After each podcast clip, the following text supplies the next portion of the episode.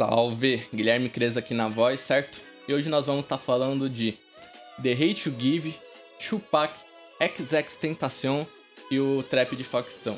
O ódio que você semeia, as crianças fode todo mundo. Sim, esse é o tema, sei que parece um pouco pesado, mas vocês vão entender o contexto.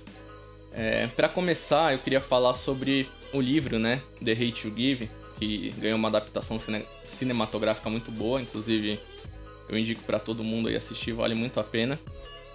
O livro, né, e o filme, eles contam a história de uma menina negra de periferia que cresceu ali num bairro periférico e mostra as vivências dela e tudo.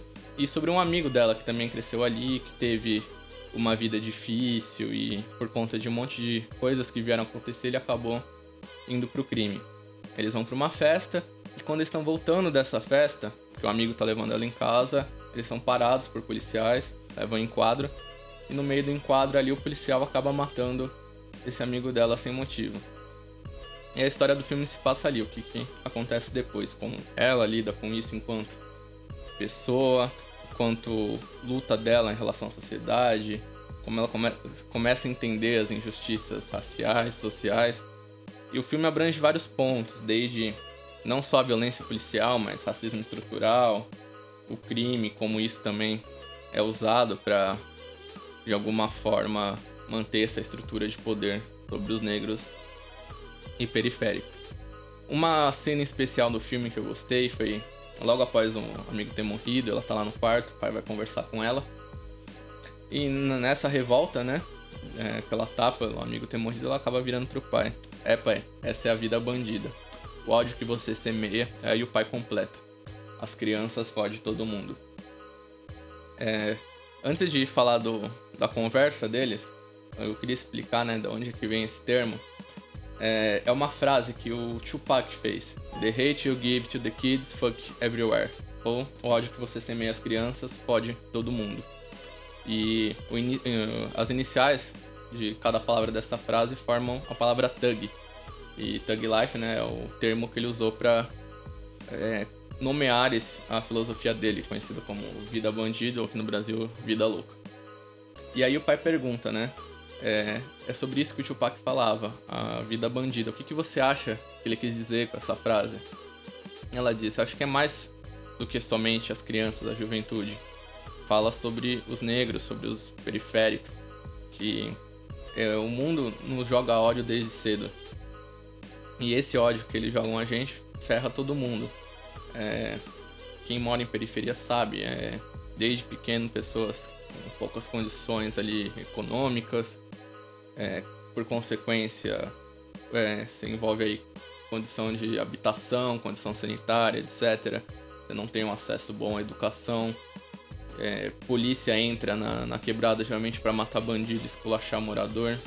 É, as pessoas, quando vem alguém de periferia, geralmente tratam com desdém ou com preconceito, aquela pessoa que atravessa a rua quando vê alguém, entendeu? Entre outras situações. E aí, isso tudo faz com que a pessoa acabe se chegando, se sentindo num beco sem saída, porque ela não consegue estudar, ela não tem um trabalho digno, ela não consegue mudar de vida. E aí muitos acabam optando pelo crime, mas que isso também é uma armadilha, segundo o pai. E o pai fala para ela, né? Que ele pai dela tinha sido preso e tal.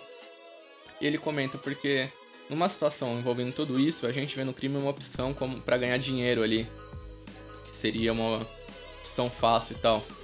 Mas no final das contas, você tá vendo eu ou alguém daqui com um carrão ou um jatinho, porque quem ganha dinheiro não é a gente, é quem tá no topo da cadeia.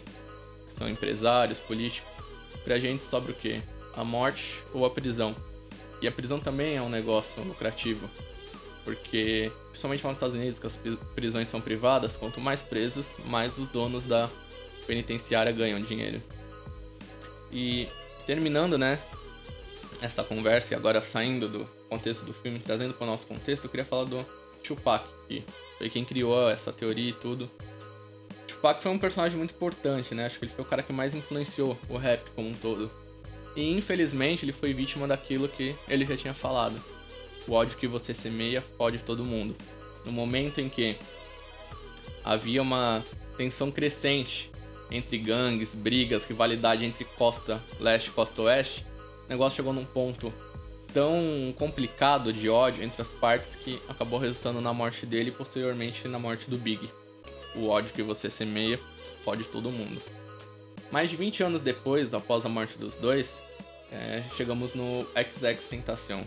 Ele é um cara cercado de polêmica, então nem vou me apegar muito na, nele em si, eu vou falar mais sobre a situação.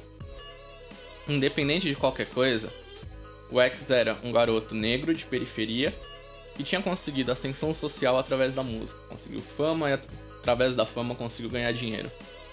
Ele parecia ser um, uma dessas pessoas que consegue quebrar esse ciclo de violência, que consegue sair talvez do bairro violento, consegue sair talvez daquelas opções crime e consegue ter uma vida é, tranquila e ajudar outras pessoas a conseguirem isso.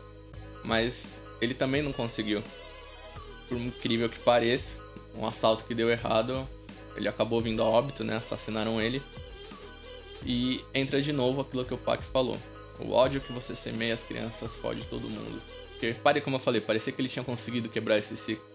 Mas o ódio que plantaram para alguma outra criança que não conseguiu quebrar aquele ciclo e cresceu no meio da violência, do crime, acabou ferrando o X também.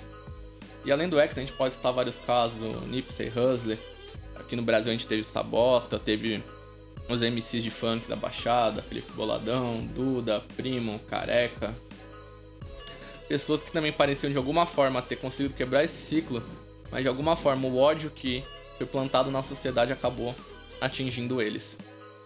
Porque o sistema ele faz isso para de, de todas as formas manter esse status quo, onde você tem as pessoas que controlam, que têm o dinheiro e que dependem de, dessa cadeia para continuar ganhando o dinheiro e continuar controlando. E para isso eles precisam dessa estrutura que nos, nos planta esse ódio, essa revolta por conta de tudo que nos é dado. E enfim, a gente chega agora na atualidade. Lembra que eu falei nos últimos episódios sobre como o trap mudou a cena do rap por ser algo real, falava da vivência? Eu realmente acho que é muito importante, inclusive eu nem tô aqui pra ser guardinha e dizer o que cada um deve ou não falar, mas para trazer uma reflexão. Eu acho que assim, a gente tem que falar mesmo de vitória, tem que falar de ostentar, de dinheiro, de festa, se é isso que a pessoa vive, sexo. Isso faz parte da vida das pessoas, mas eu falo especificamente da questão da violência. Eu vejo muitas músicas glamorizando a violência, falando de arma, de facção e etc. E ok, eu entendo que essa é a vivência. Mas será que a gente não tá romantizando isso? Será que de alguma forma a gente não tá é, ajudando o sistema a ter o que ele quer? A gente não tá ajudando a espalhar esse ódio? Semeando esse ódio que um dia vai ferrar a gente de alguma forma? Recentemente a gente teve o caso do Borges, que sofreu, lançou a cara do Flamengo, posteriormente sofreu ameaças de um PM, que eu não vou citar o nome, de outros PMs. É, de alguma forma a violência acabou atingindo ele. Também tá atingindo outros. É, será que se a gente continuar falando sobre isso, a gente não vai romantizar isso cada vez mais? Lembra que eu falei que o rap ele surgiu como um movimento social? Justamente quando surgiu o hip hop, né, o rap como um dos elementos, o objetivo era tirar as pessoas da rua, da violência, trazer para um projeto social. Teve uma palestra do Marcelo Gugu no qual ele fala sobre como Santa Cruz também foi importante para que pessoas se sentissem parte de algo e deixassem de ir para o crime. E eu vi isso acontecer na Batalha da Conselheira, eu ouvi de pessoas falando que deixaram de estar no corre pra estar tá rimando. Então será que hoje a gente, falando sobre violência, sobre armas, sobre crime, etc., de certa forma a gente não romantiza, a gente não tá ajudando a espalhar esse ódio, posteriormente vai foder todo mundo? Mais uma reflexão, como eu falei, eu não tô aqui pra dizer que cada um tem que falar ou não, ninguém é responsável pelas coisas que acontecem, mas acho que é bom a gente trazer essa reflexão. Como eu falei desde o início até o final, lembrem-se sempre: o ódio que você semeia as crianças fode todo mundo. Certo? Então, fiquem aí, pensem sobre isso e quinta-feira tem mais, certo?